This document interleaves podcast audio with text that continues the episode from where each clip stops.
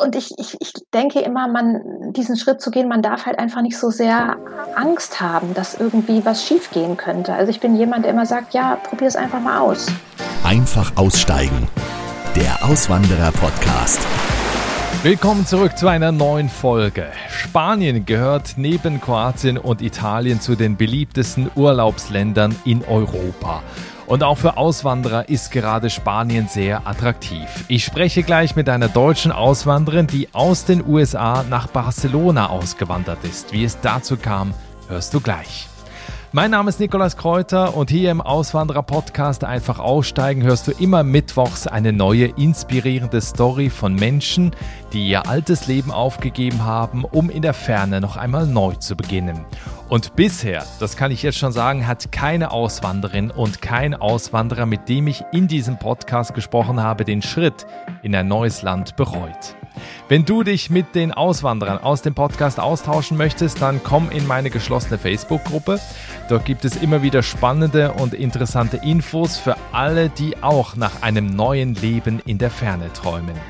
Den Link zur Facebook-Gruppe findest du in der Podcast-Beschreibung.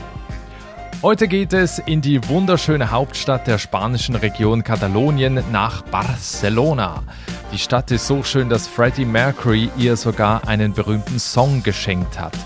Circa 1,6 Millionen Menschen leben in Barcelona direkt am Meer. Die Stadt gehört auch zu den drei meistbesuchten Städten Europas. Wahrscheinlich warst du also auch schon einmal da. Mein Podcast. Seit 2019 ist Barcelona das Zuhause von Stella Fontana. Stella ist 48 Jahre alt und wegen ihres Jobs als Aktienanalystin und Kapitalmarktexpertin in der Welt schon ziemlich herumgekommen. Sie hat schon in London, Madrid, Zürich und zuletzt in der Nähe von New York gelebt. Inzwischen sieht ihr Leben ganz anders aus. Stella arbeitet als Deutschtrainerin in Barcelona und sie hat außerdem ihre Leidenschaft zum Beruf gemacht. Sie ist eine erfolgreiche Schriftstellerin geworden. Ich freue mich jetzt sehr, mit ihr über diesen spannenden Weg zu sprechen. Buenos dias, Stella. Hallo, hallo, hallo. Vielen Dank, dass ich eingeladen wurde. Sehr gerne. Stella, wenn du bei dir in Barcelona aus dem Fenster schaust, was siehst du da? Heute sehe ich glücklicherweise mal Wolken und die nächsten beiden Tage soll es regnen. Das ist, das ist natürlich was, was man wahrscheinlich im nördlicheren Teil Europas nie sagen würde. Hier ist es tatsächlich Segen, wenn es mal regnet. Das Interessante bei dir ist, du bist nicht nur eine Weltenbummlerin, die in London, Madrid, Zürich und New York gelebt hat. Dein Leben mhm. hat sich ja auch beruflich komplett gedreht. Also du hast angefangen als Aktienanalystin, Portfoliomanagerin, Kapitalmarktexpertin, Strategieberaterin, also alles im Finanzsektor. Und heute mhm. bist du Schriftstellerin und Deutschtrainerin. Das hört sich an wie zwei verschiedene Leben. Ist das so? Nicht ja und nein, denn viele Eigenschaften, die ich mir über die Jahre in der Bank angeeignet habe, kann ich auch umsetzen. Also das Analytische setze ich um bei meinen Kriminalromanen, weil äh, es ist so, wenn ich zum Beispiel bei der Polizei Fragenkataloge habe, wenn ich in der Rechtsmedizin bin, wenn ich in der Spurensicherung bin, Fragen habe, dann muss ich genauso vorgehen, als ob ich ein Unternehmen analysiere und am Ende des Tages beurteile, ist es ein gutes Investment oder nicht. da geht es natürlich um Zahlen im Hintergrund und Wirtschaftlichkeit und so weiter. Aber trotzdem gibt es so eine gewisse Fragestrategie. Und äh, bei meiner Tätigkeit als Deutschtrainerin ist es nicht anders, weil ich gebe Deutsch für als Fremdsprache und das bedeutet, dass die meisten Schüler, die ich heute habe, sind auf der ganzen Welt verteilt, denn ich gebe Online-Deutschunterricht und ich würde auch sagen, ich habe 95 Prozent Akademiker. Und ich muss am Anfang erstmal rauskriegen mit gewissen Sprachen, nicht nur, wo stehen sie sprachlich, sondern wo geht's hin? Was machen wir? Machen wir ähm, Grammatik? Machen wir äh, Schriftliches? Machen wir Literatur? Was ist das Ziel? Bereiten wir ein Vorstellungsgespräch vor? Ähm, analysieren wir eine gewisse äh, Managementpräsentation? Also ich arbeite auch gerade als Deutschtrainerin mit vielen Managern zusammen, die in der Schweiz oder in Deutschland arbeiten oder mit deutschen Kunden zu tun haben. Also das hat sich so alles entwickelt, dass ich heute Schriftstellerin und äh, Deutschtrainerin bin, ist der Tatsache geschuldet, dass ich irgendwann mal in den USA auf dem Trockenen saß und wusste, jetzt habe ich eine beruflich erzwungene Pause. Was mache ich jetzt daraus? Und mit dieser erzwungenen Pause ist der, der Traum, den ich immer hatte, ein Buch zu schreiben, den habe ich dann umgesetzt. Und dann ist mehr oder weniger das Deutschtrainer-Dasein dazugekommen. Was sagen denn, also ich meine, ne, du hast an den Finanzmarktplätzen der Welt gearbeitet. Was sagen denn die Kollegen heute, wenn sie sehen, oh, die Stella, die wohnt jetzt in Barcelona und ist Schriftstellerin? Was sagen die zu deinem Werdegang? Ich glaube, es sind hm, geteilter Meinung, glaube ich. Also es gibt Banker, die sich an den Kopf fassen und sagen, wie, wie, wie kann man nicht mehr in der Bank arbeiten? Aber es gibt auch ehemalige, ehemalige Vorgesetzte, die fasziniert meine Bücher lesen und fragen, wann kommt der nächste Teil. Und ähm, das hat, hat halt auch mit der eigenen Einstellung zu sich, seinem Beruf und seiner Definition zu tun. Es gibt auch viele Banker, die träumen von einem perfekten Ausstieg und die mich dann beneiden und sagen, Mensch, das, was du machst, ist fantastisch. Wie kam es jetzt dazu, dass du von New Jersey, du bist da nicht direkt zurück nach Deutschland, du hast also in New Jersey gearbeitet, in der Nähe von New York, äh, auch im Finanzsektor. Wie kam es dazu, äh, dann nach Barcelona zu gehen, also nach Spanien auszuwandern? Ja, also der treibende Faktor ist tatsächlich äh, mein Mann, der erstmal in die USA entsendet wurde und dann nach vier Jahren äh, nach Spanien entsendet wurde. Und dadurch, dass ich in den USA mit der Schriftstellerei angefangen habe und mit dem, äh, mit dem Deutsch trainieren, bin ich standortmäßig sehr unabhängig und konnte natürlich ohne größere Probleme und Diskussionen einfach mitgehen. Und man muss aber auch dazu sagen, ähm, ich bin jemand, der im Herzen heimatverbunden ist. Das heißt, ähm, dort, wo ich geboren und aufgewachsen bin und so, aber trotzdem sehr neugierig bin und die Welt entdecken will und schon immer irgendwie unterwegs war und die Welt erkundet habe und in unterschiedlichsten Orten gelebt und Urlaub gemacht habe. Also von daher hat das äh, für die Familie, für uns gut gepasst. Dadurch, dass du schon an so verschiedenen Orten in der Welt gelebt hast, hast du das Gefühl, dass du eine gewisse Anpassungsfähigkeit hast, also dass dir das leicht fällt, dich wieder an neuen Orten einzuleben? Ähm, ja und nein. Also ich glaube, wenn du in, im Ausland lebst, dann wirst du bewusst Deutscher, als du schon bist weil man sich an gewisse, vor allem in Momenten, wenn alles schief geht, dann erinnert man sich an gute Eigenschaften aus Deutschland. Also mit irgendwelchen Themen hier in Spanien, Pünktlichkeit, Zuverlässigkeit, solche Themen, ähm, dass Administration funktioniert. Oder zum Beispiel, ich habe ja zwölf Jahre in der Schweiz gelebt, auch wenn ich nicht Schweizerin bin, aber die wirklich kurzen Wege in der Administration, wenn man sowas mal kennenlernt und dann merkt, dass äh, auch in den USA für normale Prozesse Monate vergehen, dann sehnt man sich da zurück und gleichzeitig wird man so ein, so ein Weltbürger, weil man die Möglichkeit bekommt, die Varianten des Lebens, wie man mit Situationen umgeht, für sich selber äh, mitzunehmen und das selber in seinem eigenen Leben umzusetzen. Und manchmal, wenn ich dann zum Beispiel in, in Frankfurt lande, innerhalb von Sekunden weiß, okay, jetzt bin ich wieder in Deutschland zum Beispiel in den USA war es so, dass die Leute extrem zuvorkommt, extrem höflich. Es wird fünfmal mehr sorry und excuse me gesagt. Und wenn ich dann in Frankfurt gelandet bin und dann von irgendjemandem halb umgelaufen wurde, dann drehte man sich nicht um und entschuldigte sich und das war dann wieder so zurück, zack, Klatsche ins Gesicht. Ich bin wieder zurück in deiner, in deiner Heimat zu Hause. Hier ist man nicht mehr freundlich und ähm, so, jetzt ist hier wieder Standarddeutsch angesagt. Okay, okay. Aber das, aber das ist ein cooles Bild. Wie war das denn, als du in Spanien aus dem Flieger gestiegen bist, also in Barcelona? Wie, wie wird man da empfangen als Deutsche?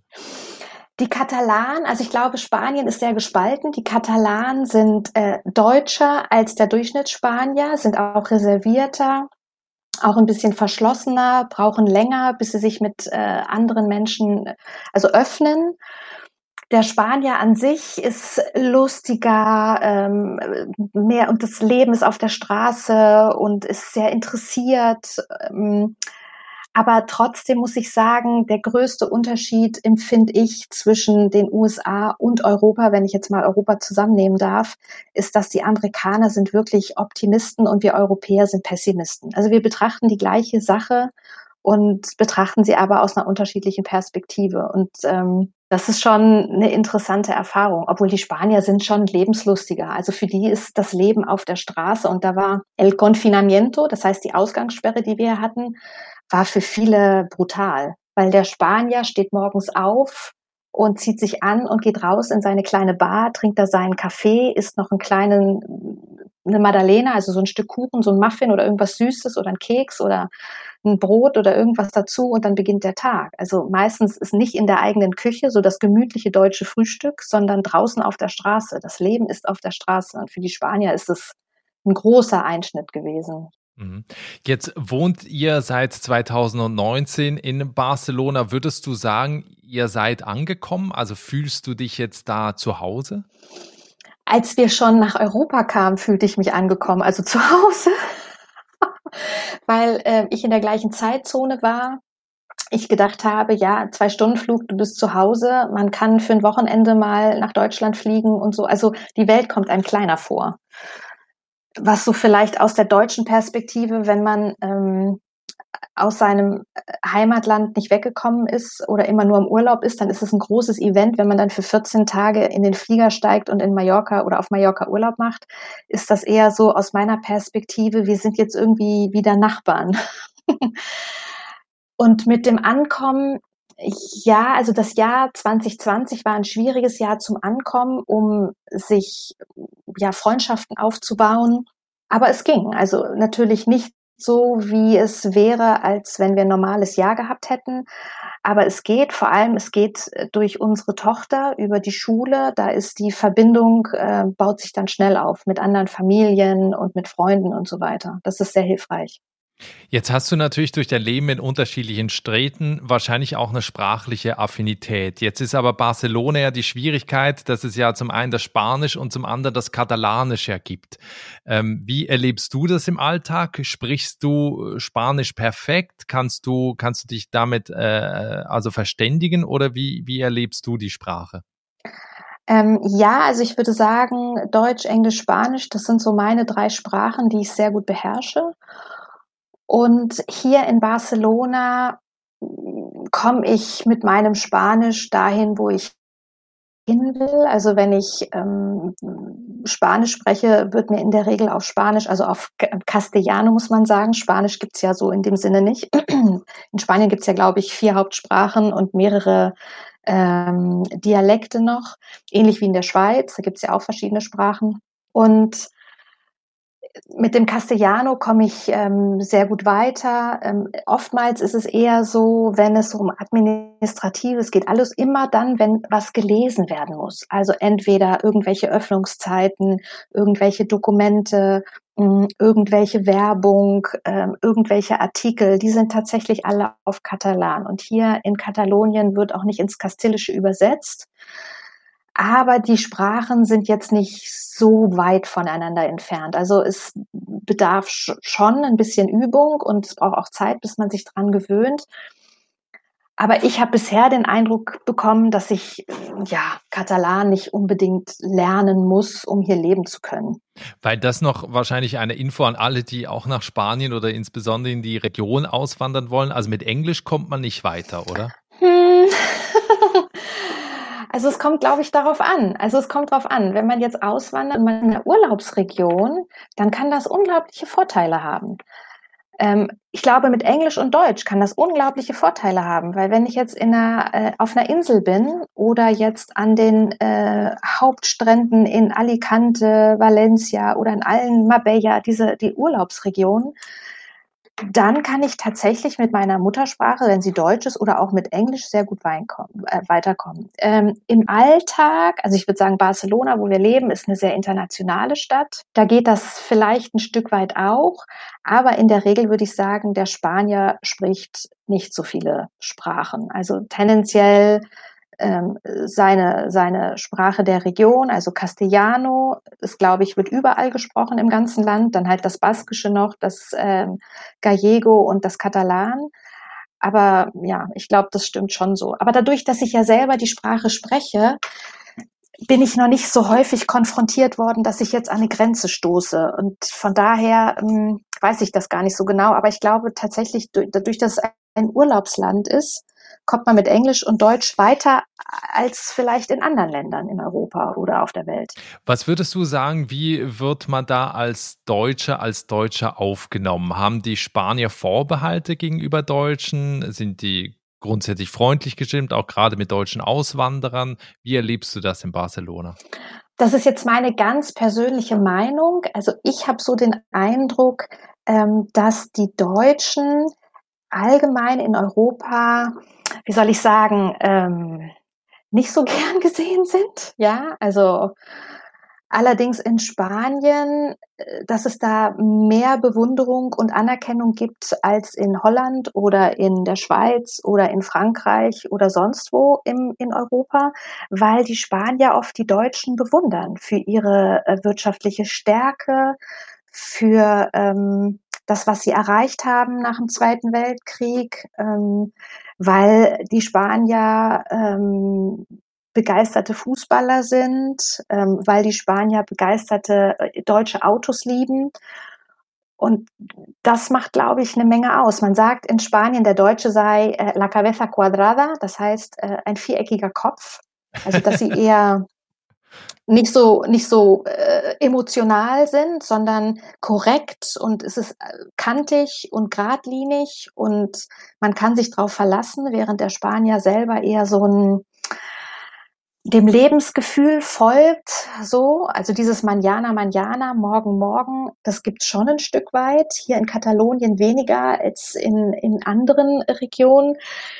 Und von den Deutschen, die ich hier kenne, ähm, hat mir mal einer gesagt, ähm, wenn dir jemand sagt, ähm, no te preocupes, das heißt, mach dir keine Sorgen, dann fängt er an, sich Sorgen zu machen. Weil der Spanier, wenn zum Beispiel du irgendwie sagst, du hast du einen Handwerker, ich habe hier ein Loch oder ich brauche irgendjemand und dann sagt der Spanier, no te preocupes, also mach dir keine Sorgen, dann ist es so, oh nein, jetzt kommt er mit irgendeinem, der jetzt ein Verwandter ist über drei Ecken, der gestern das erste Mal diese Arbeit gemacht hat und im Zweifel kann der das oder kann es eben nicht, ja. Mhm. Jetzt, wenn man wie du von einem, von einem Land, also jetzt von den USA, New Jersey nach Barcelona auswandert sozusagen, wie vergleicht man dann am Ende so ein bisschen die Lebenshaltungskosten? Weil das ist ja für viele auch, ähm, die, die aus Deutschland auswandern wollen, ja immer relevant auch zu wissen. Also wie kann ich da gut leben oder muss ich da so viel mehr Geld verdienen, um mir da ein gutes Leben leisten zu können? Oder ist es möglicherweise auch mit dem, was ich verdiene, noch einfacher, ein besseres Leben als zu Hause zu führen. welchen Eindruck hattest du jetzt in, in der Zeit? Also wenn es um die Lebenshaltungskosten geht, dann glaube ich tatsächlich, äh, Deutschland äh, ist das Nonplusultra, wenn man günstig leben will. Also hier sind die Lebenshaltungskosten im Verhältnis zu Deutschland schon sehr teuer. Lebensmittel sind teurer, auch wenn man jetzt zum Beispiel Produkte vergleicht, Lidl und Aldi. Die gleichen Produkte, die es in Deutschland gibt, sind hier auch wenn es nur Cent sind, aber sind teurer. Und tendenziell verdienen ja die Leute deutlich weniger. Also man sagt so, verdienst du 50.000 Euro Jahresgehalt in Deutschland, verdienst du vielleicht in Spanien 25.000 Euro, also schon die Hälfte. Und ähm, die Mieten sind natürlich in den Großstädten sehr teuer. Ähm, also in Barcelona zahlt man für eine Dreizimmerwohnung auch ganz locker 2000 Euro Miete. Es ist sehr teuer. Ähm, Lebensmittel sind auch sehr teuer. Was allerdings sehr, sehr günstig ist, sind so die Klassiker. Also ein Kaffee in der Bar oder auch mal irgendwo ein Bocadillo essen oder irgendwo essen gehen ist relativ günstig. Aber tatsächlich, ja, diese Sensation, wenn ich nach Hause komme, wenn ich wieder in Deutschland bin und dann auch äh, eine Vielfalt erlebe zu einem unglaublich günstigen Preis, das ist schon Wahnsinn. Auch äh, Fleischprodukte, Obstprodukte, Gemüseprodukte, Drogeriemarktprodukte ist schon sehr, sehr, sehr günstig. Das heißt, auch wenn man nach Spanien geht, kommt drauf an, gehst du in die Metropolen, klar, es ist teurer, gehst du in kleinere Regionen, ähm, also ähm, außerhalb der Metropolen ist es günstiger. aber trotzdem die Lebenshaltungskosten sind teurer. Und auch meine Schwiegereltern, die lange in Deutschland gelebt haben, die sind ja Spanier, sind jetzt zurück nach Spanien gegangen, als sie in die Rente gegangen sind und sagen selber, Lebensmittel, was sie in Deutschland gekauft und ausgegeben haben, war deutlich günstiger, als sie das jetzt tun in Spanien. Und das gilt jetzt wahrscheinlich auch für alle äh, Städte und Länder, in denen du bisher gelebt hast. Also, dass es nirgendwo wahrscheinlich günstiger war als in Deutschland. Ja, ja, genau, genau, genau. Und ähm, ja, und es gibt, ich glaube, eine Perspektive, die sich ändert, wenn man im Ausland ist, dass man auf einmal realisiert, äh, wenn es so das klassische Gemecker gibt, ja, äh, Deutschland ist teuer oder dies oder jenes, dass ich dann immer wieder denke, ja, das können wahrscheinlich nur die sagen, die gar nicht wissen, wie die Lebenszustände in anderen Ländern sind und man ja gar nicht irgendwie in die dritte Welt reisen muss, sondern in Europa bleiben kann. Ähm, auch zum Beispiel ist ja auch, glaube ich, Dänemark. Also Dänemark, die Lebenshaltungskosten sind sehr, sehr hoch und, ähm, und trotzdem leben die Leute und man fragt sich, mein Gott, wie machen die das zum Teil, ja? Aber sie machen es und es geht. Und es ist auch schön. Also auch hier in Spanien ist es auch schön. Man bekommt auch was dafür. Also dieses Lebensgefühl, dieses unglaublich schöne Wetter, was sehr dominant ist. Und das macht auch was mit einem. Das macht was Positives mit einem, wenn man so viele Sonnentage hat. Du musst auf jeden Fall keine Vitamin D-Tabletten nehmen. Das ist ja schon mal gut. Nicht. Was ja, mich, genau, das glaube ich auch. Was mich noch interessieren würde, gerade als Schriftstellerin, man lässt sich ja mhm. wahrscheinlich auch sehr von seiner Umgebung inspirieren. Wenn du jetzt Bücher schreibst, schreibst du jetzt, finden die Geschichten jetzt mehrheitlich dann in Spanien irgendwo statt? Ähm, wie, wie, wie hat sich das entwickelt? Nein, sondern äh, bei mir sind die Bücher, tatsächlich haben mich meine Bücher verstärkt in meinen Geburtsort gebracht, weil meine Krimis spielen ja im Harz. Ich komme ja gebürtig aus Niedersachsen, aus dem Harz.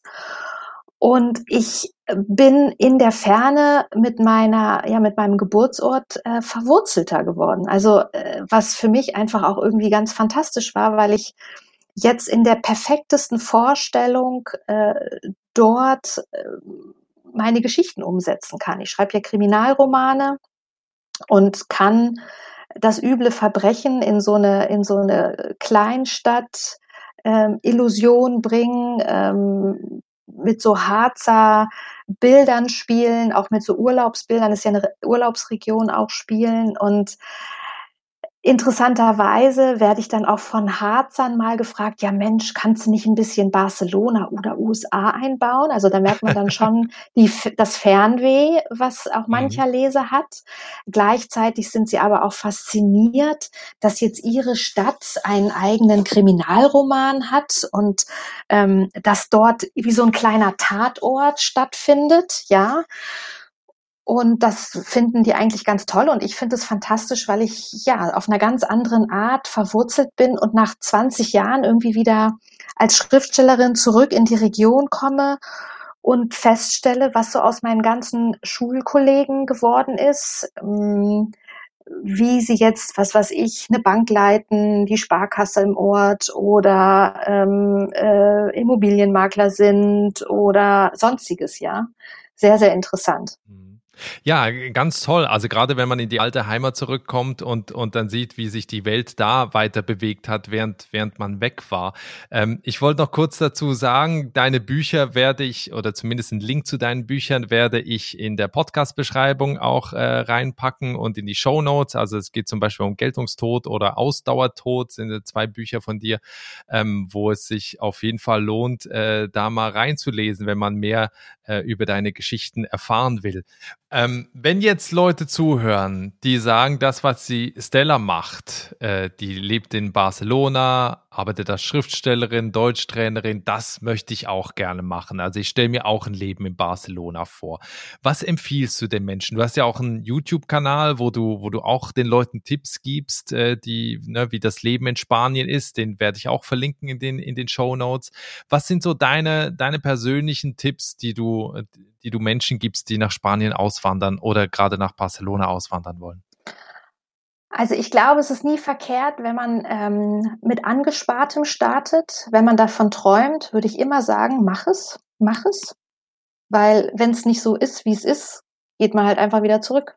Ja, also ähm, ich glaube, wenn man sich ausprobiert, ein Jahr oder zwei Jahre und dann feststellt, nee, hat nicht sollen sein, ja, dann geht man einfach wieder zurück in sein altes Leben. Und ich glaube schon, dass es einfach ist, sich zurück zu integrieren in irgendeiner Form. Also das glaube ich schon. Und dass auch Deutschland eine Gesellschaft ist, die einen gut auffangen kann. Aber man sollte auf alle Fälle äh, ein, ein Startkapital haben.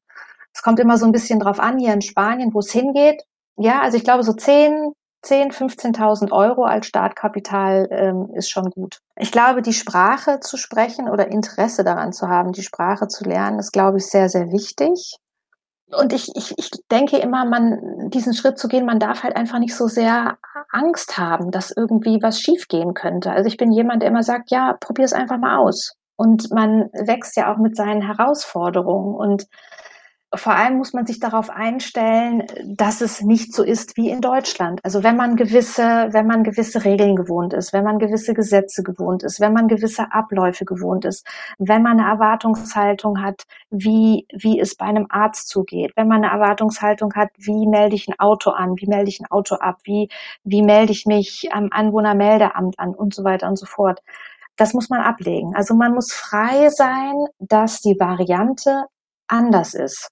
Ja, ähm, so ein schönes Beispiel, was mich mh, hm, ganz früh geprägt hat, war, dass es in Deutschland so ist, wenn man äh, ein öffentliches Verkehrsmittel nimmt, dann geht man entweder zur Bushaltestelle oder zu einer anderen Haltestelle und guckt auf den Fahrplan. Guckt auf den Fahrplan, wann kommt der Bus, der Zug oder die Tram und guckt dann auf seine Uhr und stellt dann fest, ich habe noch zwei Minuten, fünf Minuten, whatsoever. Als ich in London war, da hat das niemand gemacht. Auch als ich in Madrid war, da hat das niemand gemacht. Da gab es gar keinen Fahrplan, weil irgendwann kommt der Zug und irgendwann kommt der Bus und in der Regel relativ häufig. Also die Notwendigkeit, auf den Plan zu gucken, ähm, äh, gab es nicht. Und ich glaube, an diesem Beispiel habe ich gelernt, dass man Gewohnheiten, die man aus seinem ähm, ähm, Heimatland kennt, dass man das nicht anwenden sollte in einem, in einem anderen Land, sondern dass man wirklich offen sein sollte und sagen mit einer gewissen kindlichen Neugierde, so, jetzt mal gucken, wie machen das denn die Spanier? Oder wie machen es die Franzosen? Oder wie machen es die Griechen? Was ist denn hier so Standard? Ja, ein sehr spannender, interessanter Vergleich. Also ähm, auch, auch gerade so, so, diese, so diese Rituale halt nicht versuchen mit, mit rüberzunehmen, weil wie, wie du sagst, ne, wenn du in Spanien natürlich da gucken willst, wann der nächste Zug fährt oder wann der nächste Bus kommt, bist du da wahrscheinlich relativ schnell äh, total ahnungslos. Und alle anderen, die bleiben einfach stehen und warten, bis dann der Bus kommt. Ja, genau, genau. Mittlerweile gibt's auch Fahrpläne, so ist das nicht, aber es ist tatsächlich so, man guckt eben nicht. Man stellt sich hin und es kommt halt schon irgendwann ja. einer. Ja. Ähm, wenn wir ein bisschen perspektivisch in die Zukunft schauen, ähm, stellen wir uns vor, wir sprechen in zwei Jahren nochmal. Wie sieht dann dein Leben aus? Ja, mein Leben sieht dann hoffentlich aus mit äh, mehr Büchern, mehr Lesungen. Ich hoffe, dass ich auch wieder Präsenzlesungen halten kann und nicht nur Online-Lesungen. Ähm, mit, mit viel Sonne, viel Strand, viel guten Momenten, viel gutem Essen, ähm, Lebensmomenten, an denen ich mich oder an die ich mich ein Leben lang erinnern will. Also ich glaube schon, dass sich das hier in Barcelona, das fühlt sich gut an, auch so viel längerfristig. Ja. Cool. Ich bin sehr gespannt, wenn wir in zwei Jahren nochmal sprechen, ob ich dich in Barcelona oder in einer anderen tollen Stadt irgendwo in der Welt dann erreiche. Auf jeden Fall ähm, vielen herzlichen Dank für all die Ausführungen, all die Infos vor allen Dingen auch. Und wie gesagt, wer mit Stella Fontana in Kontakt kommen möchte oder zumindest sehen möchte, was sie schreibt, was sie arbeitet, wie sie lebt, äh, dann findest du alle Links in den Show Notes und in der Podcast-Beschreibung. Da natürlich natürlich dann auch zur Webseite. Ja, vielen Dank dir für deine Zeit und alles Gute. Danke, danke, vielen Dank. Es war sehr schön. Dir auch alles Gute. Ja, das war Stella Fontana, die als Aktienanalystin und Kapitalmarktexpertin von den USA nach Barcelona ausgewandert ist. Wie gesagt, die Links zu ihrem YouTube-Kanal und Stellas Webseite mit ihren Büchern findest du in der Podcast-Beschreibung. Und wenn wir schon bei Büchern sind, empfehle ich dir gerne mein kostenloses E-Book, den Auswandererreport mit den fünf goldenen Regeln für erfolgreiches Auswandern. Du kannst das E-Book kostenlos auf meiner Webseite der Auswandererpodcast.de downloaden. Den Link gibt es auch in der Podcast-Beschreibung. Ich freue mich auf dich nächste Woche. Bis dahin, ciao.